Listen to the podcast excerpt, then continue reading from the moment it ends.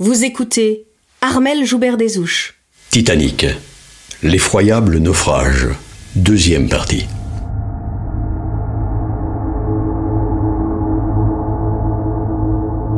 Il est autour de 23h40.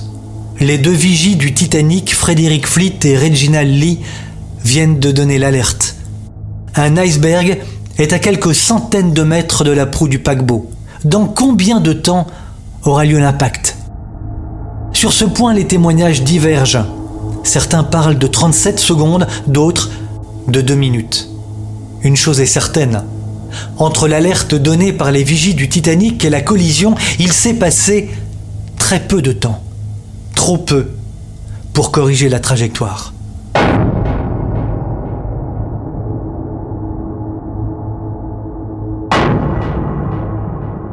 Tout bascule.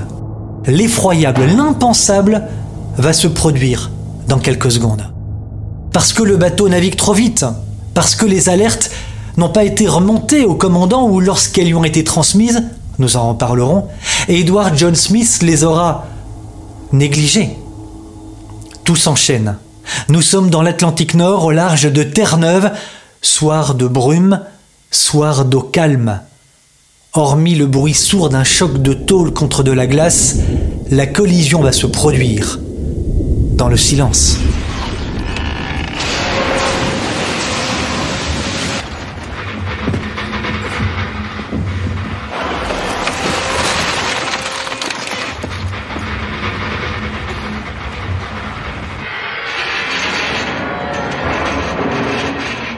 Le paquebot Titanic vient donc d'entrer en collision avec un iceberg. Quelle taille fait ce monstre de glace? Au moins 15 mètres de hauteur, sa masse est de plus d'un million de tonnes. Comment le sait-on? Eh bien, par une photo stupéfiante, prise par le capitaine Wood, commandant de bord de l'Etonian, son paquebot naviguait dans la zone du naufrage moins de 40 heures avant ce qui vient de se produire. Wood, passionné de photos, a pris un cliché d'un iceberg situé juste à côté de son bateau, sur la trajectoire de son bateau. Les coordonnées géographiques qu'il a notées plus tard sur la photo correspondent d'ailleurs à très peu de choses près à celles du naufrage. Incroyable que de voir l'iceberg encore aujourd'hui de nos jours sur lequel a tapé le Titanic.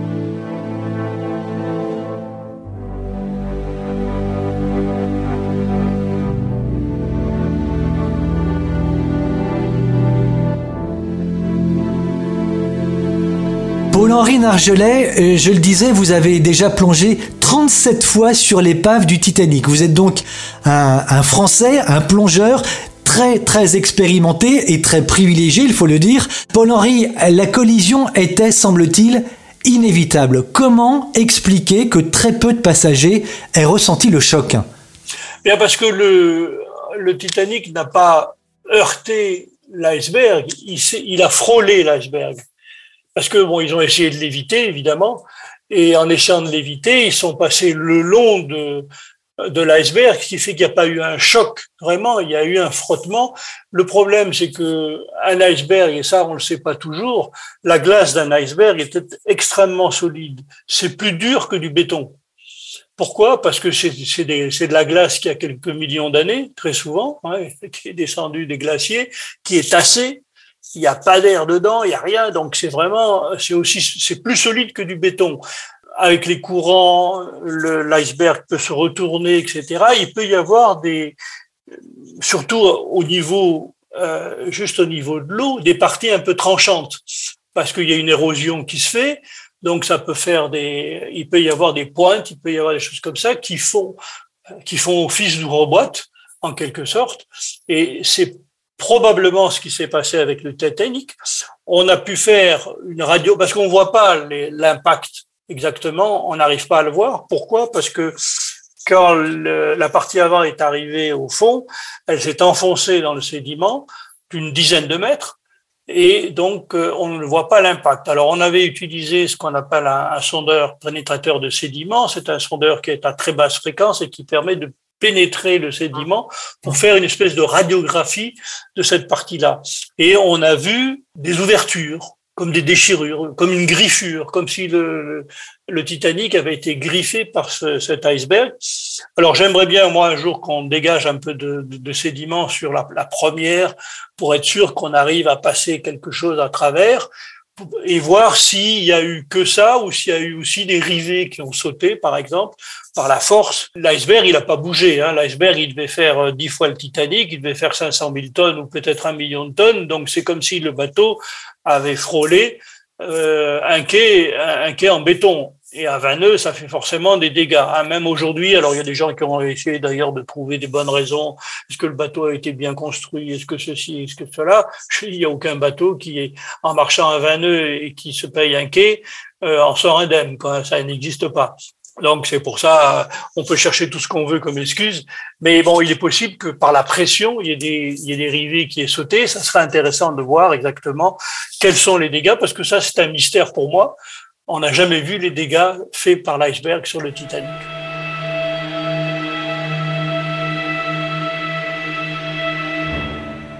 Dans le poste de pilotage du Titanic, c'est la panique totale. Après avoir été alerté, le commandant de bord a bien ordonné un bâbord tout. Mais il était bien trop tard. Comment arrêter, à moins de 500 mètres d'un obstacle majeur, une masse métallique de 269 mètres de longueur et de 50 000 tonnes. Plusieurs bateaux commencent à recevoir des signaux de détresse. Ils proviennent du Titanic. Ce dernier a lancé une alerte et les messages se multiplient. Des messages de plus en plus inquiétants semble-t-il, même si les communications avec les autres navires sont mauvaises. On en est sûr, le Titanic a des problèmes. Carpathia appelle Titanic. Savez-vous que Capcom envoie une série de messages pour vous? Le Carpathia est un paquebot britannique. Il a quitté New York le 11 avril et fait route précisément vers la zone du naufrage. Que dois-je dire à mon capitaine? Avez-vous besoin d'aide? Demande l'opérateur radio du Carpathia. Le Titanic répond Venez immédiatement. Mais le Carpathia est signalé à 58 000, soit plus de 90 km du Titanic. Il est minuit. Dans le poste de pilotage, le commandant Smith vient de réunir son équipage. Les visages sont blêmes. Il confie au commandant en second Charles Lightoller d'organiser le remplissage des canaux de sauvetage, car, en effet, on en est sûr maintenant, le Titanic est perdu, le Titanic va couler. Le souffle de l'histoire, Romain Clément, Armel Joubert des Ouches. Le chargement commence. D'abord calmement, puis dans la panique. Aucun des canaux situés à bâbord ne part rempli. Lightoller, qui un peu plus tard sera précipité dans l'eau avant d'être secouru, dira ceci. L'inclinaison du navire s'est accentuée faiblement, mais sans recours. Ceux qui n'avaient pas été immédiatement engloutis ont essayé instinctivement de se hisser vers la poupe, mais qui se dressait hors de l'eau. Je savais trop combien toute tentative de cet ordre était vaine. Il n'y avait qu'une seule chose à faire, sauter.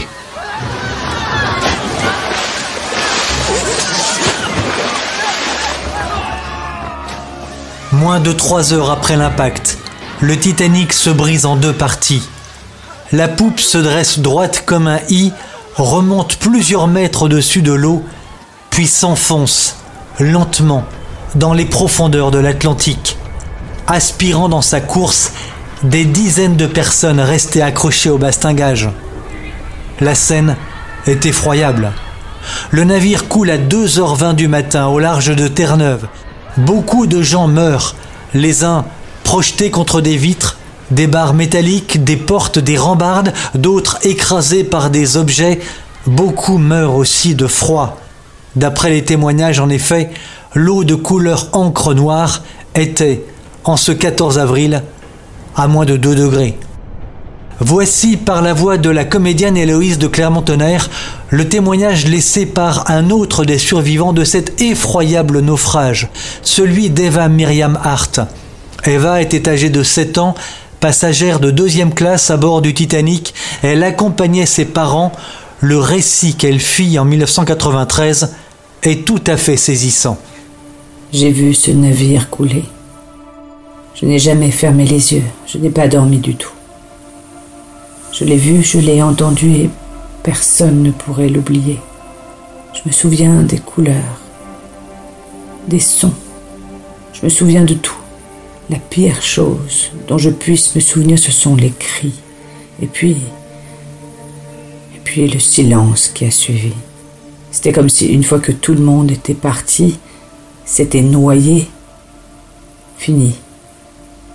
Le monde entier était immobile. Il n'y avait rien.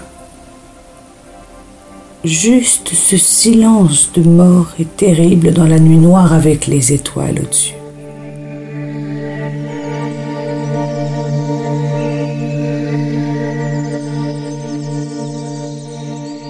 Josserand de Brancion, bonjour, vous êtes ingénieur en architecture navale. Merci beaucoup d'avoir accepté de répondre à nos questions. Est-ce que l'on peut dire, Josserand, qu'il y a eu ce 14 avril 1912 une succession d'éléments venus s'ajouter les uns aux autres, rendant finalement la, collision presque inévitable? En, effet, euh, les différentes causes qui ont suscité le naufrage du, Titanic euh, sont multiples. La météo, euh, le matériel, euh, et, les décisions qui ont été prises. On a, on a différents paramètres météo qui ont conduit euh, le Titanic à, à, croiser la route euh, des icebergs bien plus tôt que prévu. L'hiver était très doux. Cet hiver très doux a favorisé le détachement d'icebergs de la banquise pour que ces icebergs se déplacent grâce au Gulf Stream euh, vers le sud et donc rejoindre rejoindre l'Atlantique Nord. Et ce phénomène-là s'est produit bien plus tôt que d'habitude. Donc il y a toujours des icebergs qui descendent euh, dans le couloir le long du, le long du Canada. Mais ces icebergs-là descendent beaucoup plus tard dans la saison. Au mois d'avril, on n'a pas l'habitude de voir des icebergs aussi bas.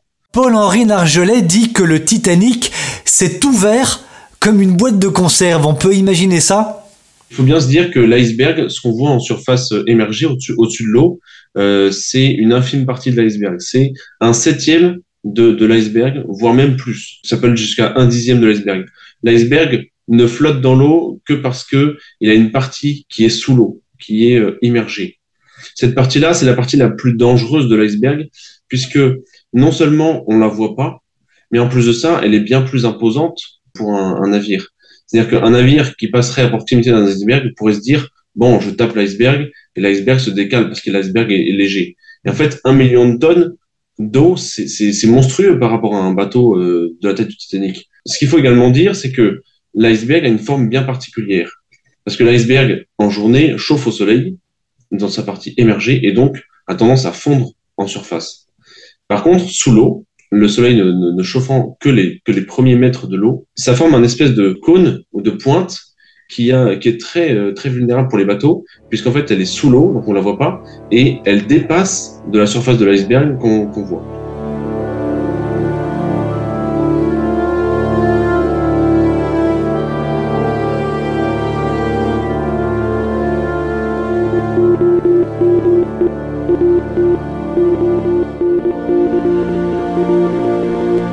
Avons heurté un iceberg. Coulons rapidement. Puis, venez nous aider. SOS. SOS. Ce seront les derniers messages codés du Titanic. Il est 2h17 du matin. Le Carpathia qui était parti de New York arrive enfin sur les lieux du naufrage à 4 heures du matin. Durant 4 heures, L'équipage récupère 13 canaux de sauvetage du Titanic et 705 personnes, transies et terriblement choquées. Dans cette tragédie maritime, les chiffres varient. Un peu plus de 1500 personnes vont disparaître. Depuis le naufrage il y a 110 ans, le nombre d'éléments mis sur la table pour tenter d'expliquer ce qui s'est passé est considérable. Nous pourrions en parler très longuement, mais il est impossible de tout évoquer. Vitesse excessive, circonstances météo défavorables ayant entraîné un amoncellement d'iceberg, absence de communication, négligence du commandant de bord, négligence et une certaine désinvolture aussi, comme en témoignent déjà plusieurs années avant le naufrage ces propos tenus par le commandant Smith à propos de sa carrière. Bien sûr, il y a eu des tempêtes d'hiver, des orages, euh, du brouillard et autre chose de ce genre pendant les quatre années où j'ai été en mer. Mais je n'ai jamais rencontré d'accident qui mérite d'être mentionné. Je n'ai jamais vu un naufrage, je n'en ai jamais vécu. Je ne me suis jamais trouvé dans une situation qui aurait pu mener à un désastre. Il y a aussi cet élément ignoré des passagers. Un incendie s'était déclaré à bord dans la salle des chaudières. C'est ce qui ressortira de l'enquête sur le naufrage et plus tard sur la base de photos tout à fait incroyables trouvées dans un grenier. De longues traces noires figurent bien par tribord avant sur la coque du Titanic, à l'endroit de la soute à charbon numéro 5, le lieu du déclenchement de l'incendie. Une soute qui va brûler plusieurs jours durant, avant la traversée et fragilisant la coque et les rivets. Nous pourrions enfin évoquer, cela fait aussi partie des éléments à prendre en compte, les nombreuses prémonitions qu'un certain nombre de personnes dignes de confiance disent avoir eues avant que le Titanic ne quitte l'Angleterre. Des personnes qui avaient annoncé la catastrophe. Dans le troisième et dernier épisode de notre émission consacrée au Titanic, nous retrouverons Paul-Henri Nargelet et Josserand Brancion. Nous allons parler des fouilles de l'épave qui se déroulent depuis les années 80. Nous parlerons des objets parfois incroyables remontés des fonds marins. Je rappelle que l'épave du Titanic gît par plus de 3700 mètres de profondeur. Et avec Bernard Covin, le président fondateur de la Cité de la Mer, nous parlerons d'une exposition quasi permanente et remarquable qui se déroule à Cherbourg.